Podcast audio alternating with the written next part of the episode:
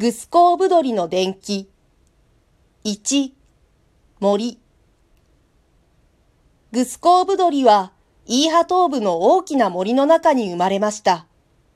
お父さんは、グスコーナドリという名高い木こりで、どんな大きな木でも、まるで赤ん坊を寝かしつけるように、わけなく切ってしまう人でした。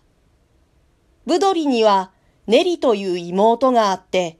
二人は毎日森で遊びました。ゴシ、ゴシとお父さんの木を引く音がやっと聞こえるくらいな遠くへも行きました。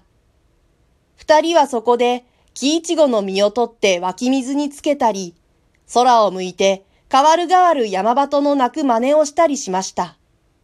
すると、あちらでもこちらでも、ぽー、ぽー、と鳥が眠そうに泣き出すのでした。お母さんがうちの前の小さな畑に麦をまいているときは、二人は道にむしろを敷いて座って、ブリキ缶で蘭の花を煮たりしました。すると今度は、もういろいろの鳥が、二人のパサパサした頭の上を、まるで挨拶するように泣きながら、ザーザーザーザー通り過ぎるのでした。ブドリが学校へ行くようになりますと、森は昼の間、大変寂しくなりました。その代わり、昼過ぎには、ブドリはネリと一緒に、森中の木の幹に赤い粘土や消し墨で木の名を書いて歩いたり、高く歌ったりしました。ホップのつるが両方から伸びて門のようになっている白樺の木には、格好踊り、通るべからず、と書いたりもしました。そして、ブドリは10になり、ネリは7つになりました。ところがどういうわけですか。その年はお日様が春から変に白くて、いつもなら雪が溶けると間もなく真っ白な花をつける拳の木もまるで咲かず、5月になってもたびたびみぞれがぐしゃぐしゃ降り、7月の末になっても一向に暑さが来ないために、去年巻いた麦も粒の入らない白い穂しかできず、大抵の果物も花が咲いただけで落ちてしまったのでした。そしてとうとう秋になりましたが、やっぱり栗の木は青い殻の胃がばかりでしたし、みんなで普段食べる一番大切なオリザという穀物も一粒もできませんでした。野原ではもうひどい騒ぎになってしまいました。ぶどりのお父さんもお母さんもたびたび焚き木を野原の方へ持って行ったり、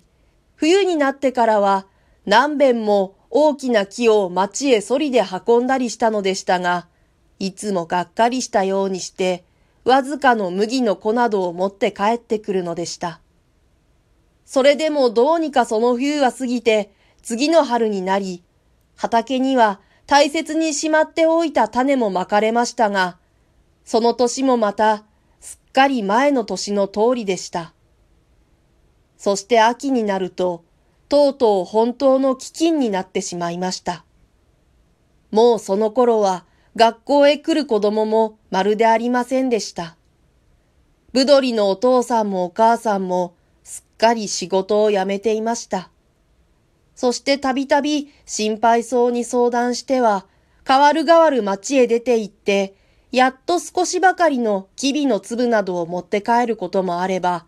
何にも持たずに顔色を悪くして帰ってくることもありました。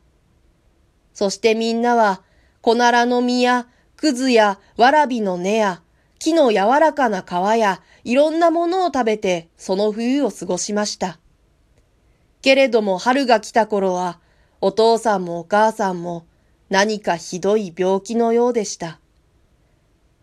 ある日お父さんはじっと頭を抱えていつまでもいつまでも考えていましたが、にわかに起き上がって、俺は森へ行って遊んでくるぞと言いながら、よろよろ家を出て行きましたが、真っ暗になっても帰ってきませんでした。二人がお母さんにお父さんはどうしたろうと聞いても、お母さんは黙って二人の顔を見ているばかりでした。次の日の晩方になって、森がもう黒く見える頃、お母さんはにわかに立って、炉にほだをたくさんくべて、うち中すっかり明るくしました。それから、私はお父さんを探しに行くから、お前たちはうちにいて、あの戸棚にある粉を二人で少しずつ食べなさいと言って、やっぱりよろよろうちを出て行きました。二人が泣いて後から追って行きますと、お母さんは振り向いて、なんたら言うことを聞かない子供らだと叱るように言いました。そしてまるで足早につまずきながら森へ入ってしまいました。二人は何遍も行ったり来たりしてそこらを泣いて回りました。とうとうこらえきれなくなって真っ暗な森の中へ入って、いつかのホップの門のあたりや湧き水のあるあたりをあちこちうろうろ歩きながら、お母さんを一晩呼びました。森の木の間からは、星がちらちら何か言うように光り、鳥はたびたび驚いたように闇の中を飛びましたけれども、どこからも人の声はしませんでした。とうとう二人はぼんやり家へ帰って中へ入りますと、まるで死んだように眠ってしまいました。